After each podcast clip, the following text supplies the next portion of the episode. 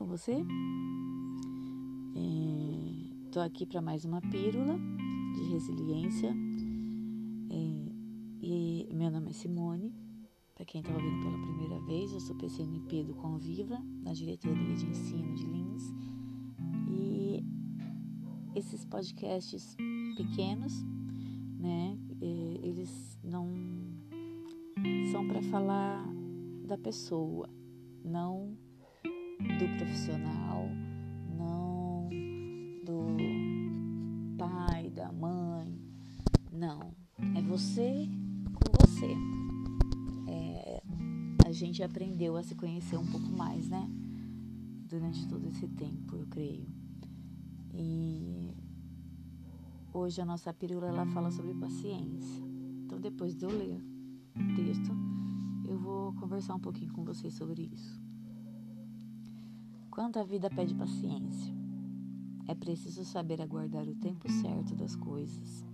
Há momentos em que é preciso construir e há momentos em que é necessário desconstruir, seguindo a dinâmica da vida. Ter a consciência deste tempo evita a frustração e a ansiedade. Para ter uma postura paciente, você não precisa entrar em inércia mas sim seguir em frente com a certeza de que está trabalhando no que está ao seu alcance, na construção do seu propósito. Há situações em que a vida pede ação e há situações em que a espera é necessária. Não se aflija. Aceite e deixa fluir. Essa foi a nossa pílula de hoje. E a pergunta que eu quero deixar para reflexão de hoje é a seguinte: Você, há 10 anos atrás, é, se imaginou como você é hoje? É, você se via onde você está hoje? É, aonde você está hoje é um sonho que você realizou? Você ainda está caminhando para chegar até ele. É, a gente sempre está estabelecendo metas novas, né? Tem, tem, que, tem que ter. A gente não pode estagnar e falar, pronto, parei, não quero mais. Ou na vida particular, ou em qualquer outra área da nossa vida, a gente precisa dessas metas, né? Para motivar. É, e aí eu faço essa reflexão com vocês há 10 anos atrás, há 15, né? É, na sua infância, entrando na adolescência, é, você se via fazendo o que você faz hoje? Você sonhava em trabalhar com o que você trabalha hoje?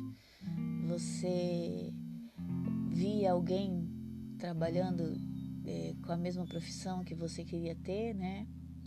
E, e você achava o máximo o que aquela pessoa fazia, ou você teve uma referência muito forte de alguém é, e que te incentivou a, a, a tomar decisão de onde você está hoje, ou simplesmente você foi deixando as coisas irem acontecendo sem direção, sem propósito, e aí a gente vai acomodando.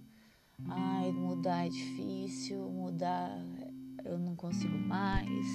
Começar do zero de novo, começar do zero outra vez, aprender tudo de novo. É, tá bom assim. E aí você vai vivendo, né? É, e você olha para trás às vezes e pensa: nossa, eu podia estar tá tão mais lá na frente. Nossa, se eu não tivesse tomado essa decisão, é, equivocada um tempo atrás, eu não estaria passando por isso hoje, né? Todo mundo tem isso. Todo mundo tem alguma coisa que acha que devia ter feito melhor e não fez. Mas é só para a gente não esquecer do podcast passado, a gente fez o nosso melhor, porque era aquilo que a gente sabia.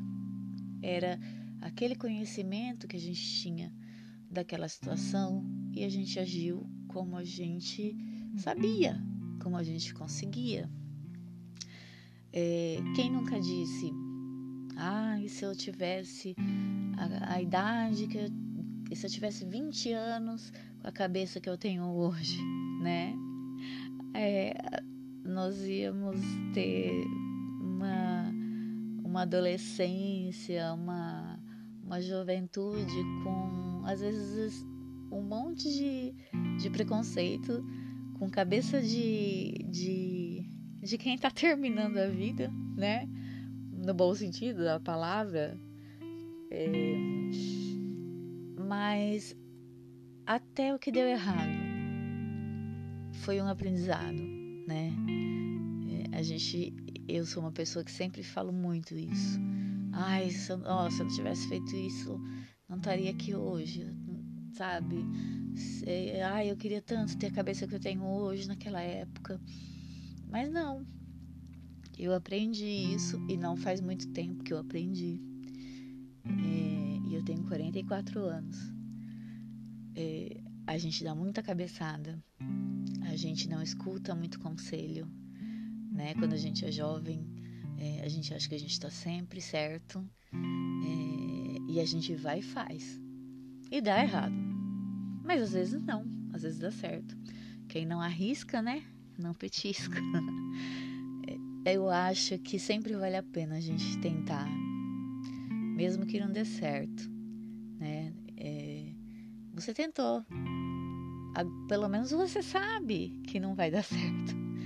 É, quando a gente fica naquele, ai, vou, não vou, faço, não faço, a gente vê a vida passar e acaba não tomando atitude nenhuma né? Então, como o texto diz, é, tem momentos de agir e tem momentos de esperar. É, essa paciência com a nossa vida, não com o outro. Com o outro, a paciência com o outro é outra coisa. Mas essa paciência, essa aceitação é, com a nossa própria vida, é uma construção lenta, doída, às vezes, é, mas a gente já avançou muito de onde a gente estava. Olha como a nossa cabeça mudou. Olha como você mudou. Olha como você é sua é, psicóloga, né? A gente sempre tem aquela vozinha dentro da gente que, que dá conselho pra, pra gente mesmo né? Então, é, que algumas pessoas chamam de intuição, sexto sentido, não importa o nome. É, o que importa é que a gente aprendeu com erro ou com acerto. Nós chegamos aqui e a gente fez o melhor que a gente podia. Então eu deixo essa reflexão com vocês é, para vocês voltarem um pouquinho no tempo e ver se você está hoje onde você imagina, imaginou que, que estaria dez anos atrás. É, o que, que a gente pode fazer para melhorar a cada dia? Porque nós aprendemos a duras penas, né, nesse tempo, que o que importa mesmo são as coisas que o dinheiro não compra